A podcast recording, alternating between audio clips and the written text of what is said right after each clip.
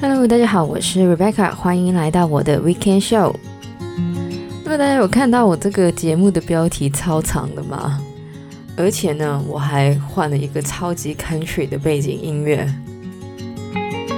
那么为什么要搞那么复杂呢？那么来到八月的最后一个礼拜天。在读书的时候呢，八月的最后一个礼拜呢，代表的就是暑假要结束了，新的学期要开始。而出社会之后呢，八月的最后一个礼拜，代表的就是八月的最后一个礼拜。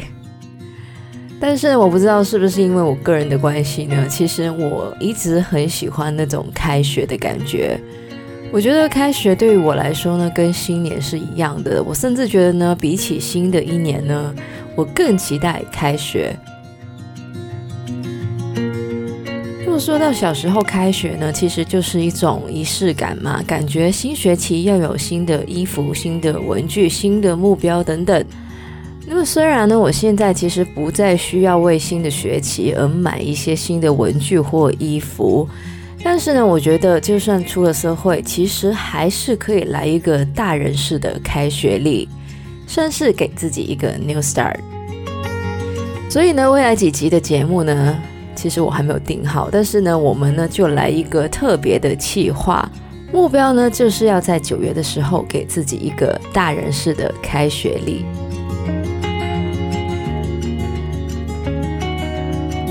这个企划的第一集呢，要跟大家来分享的呢，就是这个 productivity 相关的。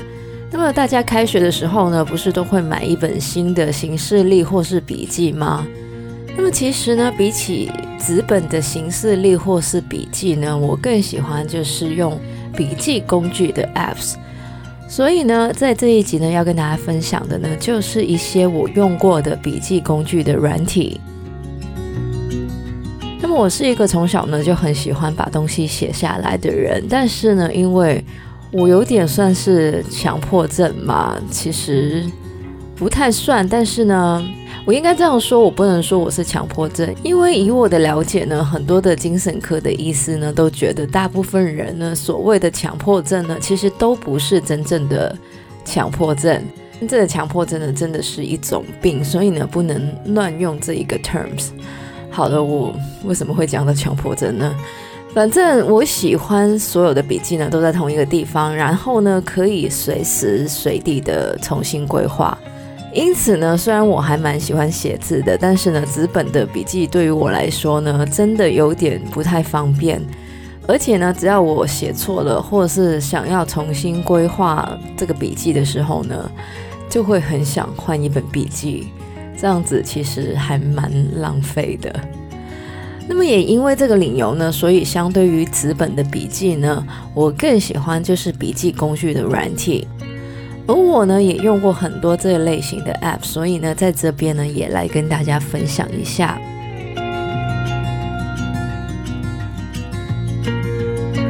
那么首先呢来分享一下我通常用笔记工具的 Apps 来做什么。那么笔记工具 Apps 呢，对于我来说最大的用途呢，就是用来做规划，像是我 Podcast 的规划、旅行的规划、Meal Prep，也就是每天要吃什么的规划。然后呢，就是写清单呢。那么我写最多的清单呢，应该就是要去超市前的购物清单。另外还有的呢，就是每日的 To Do List。像如果我当天要录音的话呢，我就会写到我每日的这个 To Do List 上面。那么最后呢，我会用笔记 apps 呢来存很多就是非常 random 的东西，像是食谱、我的每月目标、一些好像很有意义的 quote，或是呢我 online course 的笔记等等。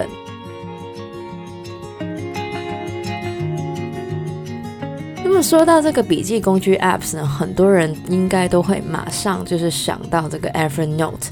那么这个 Evernote 呢，其实也是一个我接触并且试用了很长一段时间的笔记软体，而且呢，我用的时候呢，我还是用这个付费版的，并且呢，是买了相关的书来学习怎么善用这个 Evernote。老实说，Evernote 本身呢，的确是一个很强大的笔记工具软体，在不同的平台，包括 Android、iOS 还有 Desktop 上面也可以使用。而除了记笔记之外呢，Evernote 呢也可以把一些你想收藏的网络上的文章保存在笔记上面。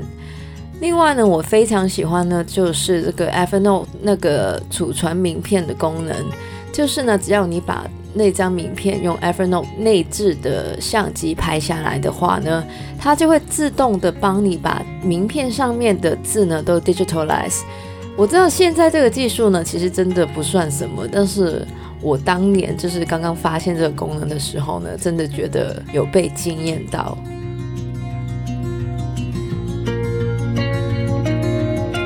那么付费的 Evernote 跟免费的 Evernote 的分别呢，就是免费的 Evernote 呢只能连两台的装置，如果是收费的话呢，就是不限的。而每个月的上传量呢，免费版的 Evernote 呢上限是六十个 Megabyte，而付费版呢就是一个 Gigabyte。我记得呢，我最后为什么要使用付费版的原因呢，就是因为我当时呢是在电台工作。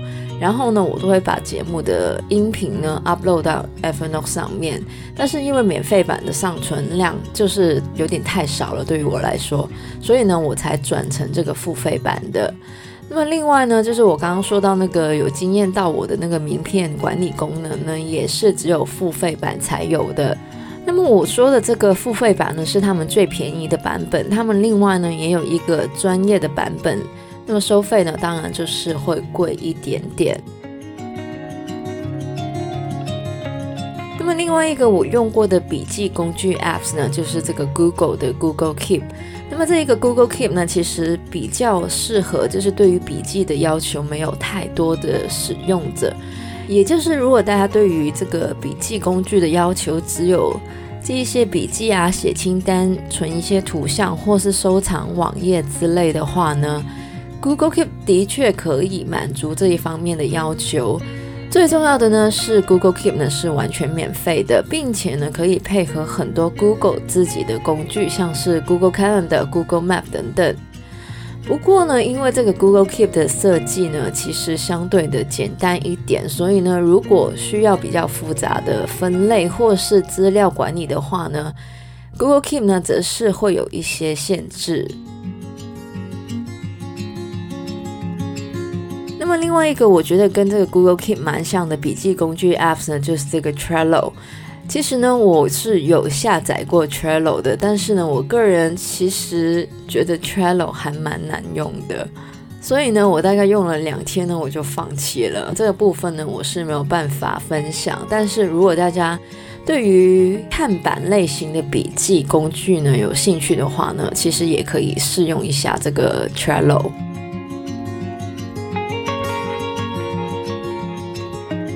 最后呢，一个我要分享的呢，就是我现在爱用的一个笔记工具 Apps，叫做 Notion。那么如果大家有 follow 一些专门讲 productivity 的 YouTuber，像是这个 Thomas Frank 或是 Michelle B 之类的话呢，一定就是有听过 Notion 这个 Apps。那么我呢，是因为这个 Thomas Frank 而知道这个 Notion 的。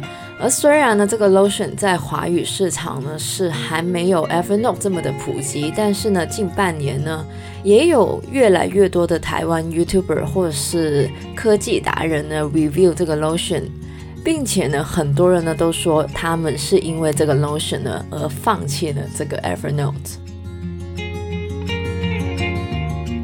首先呢，Notion 呢有很多的功能呢，其实跟这个 Evernote 呢是一样的，像是记笔记加图片、收集网站等等。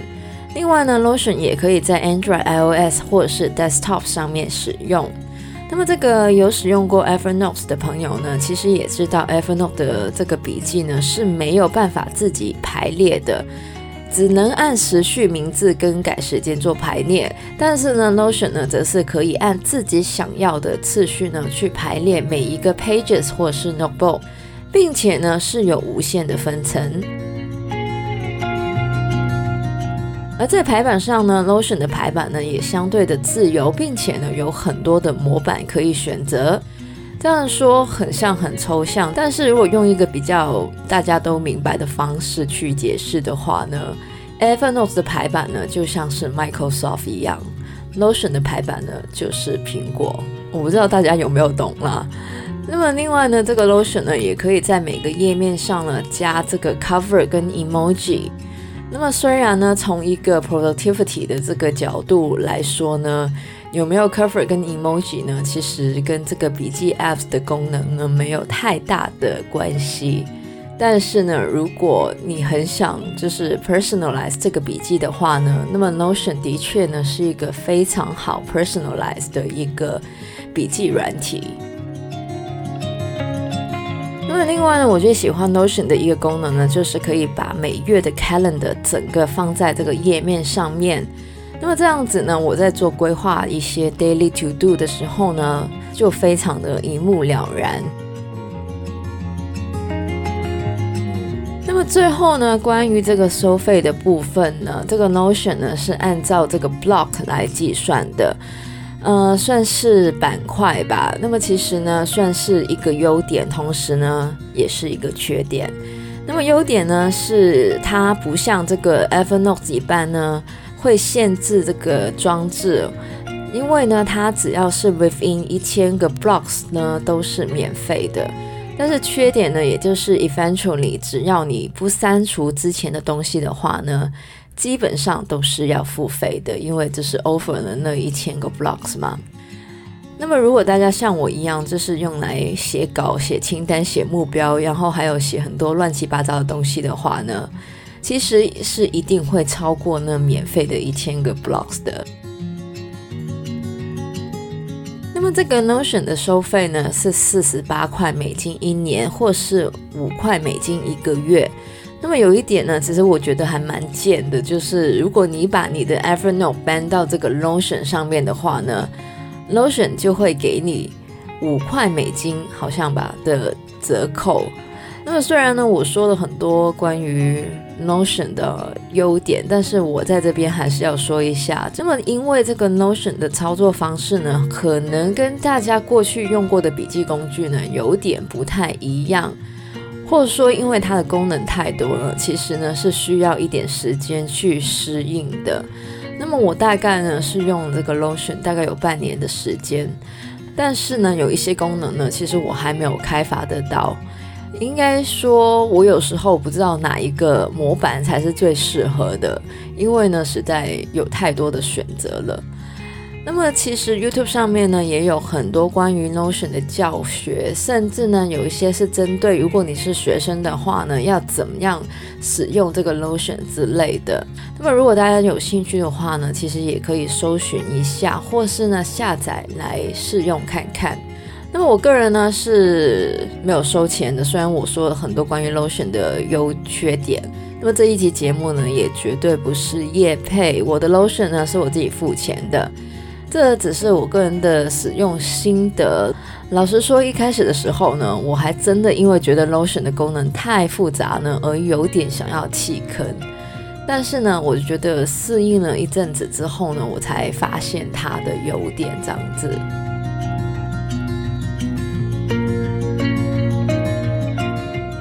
其实呢，我之前呢，就是因为想要脱离这个 Evernote 呢，所以呢，做了很多关于这个笔记工具 Apps 的研究。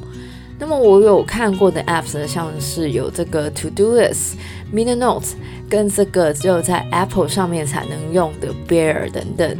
那么我其实还蛮喜欢这个 Bear 的那种极简风的页面的，但是呢，最后我觉得 Bear 呢，跟这个 Evernote 呢，实在是太像了。连缺点都是一样的，所以呢，我才没有选择 Bear。但是呢，大家如果有兴趣的话呢，其实也可以自己去试用看看。那么以上呢，就是我个人针对我用过的一些笔记工具 App 所做的分析，大家呢可以参考一下。其实呢，我个人呢非常想找到一个同时可以让我记账的笔记工具。但是到目前为止呢，我还是觉得 Google Excel 呢是最好用的。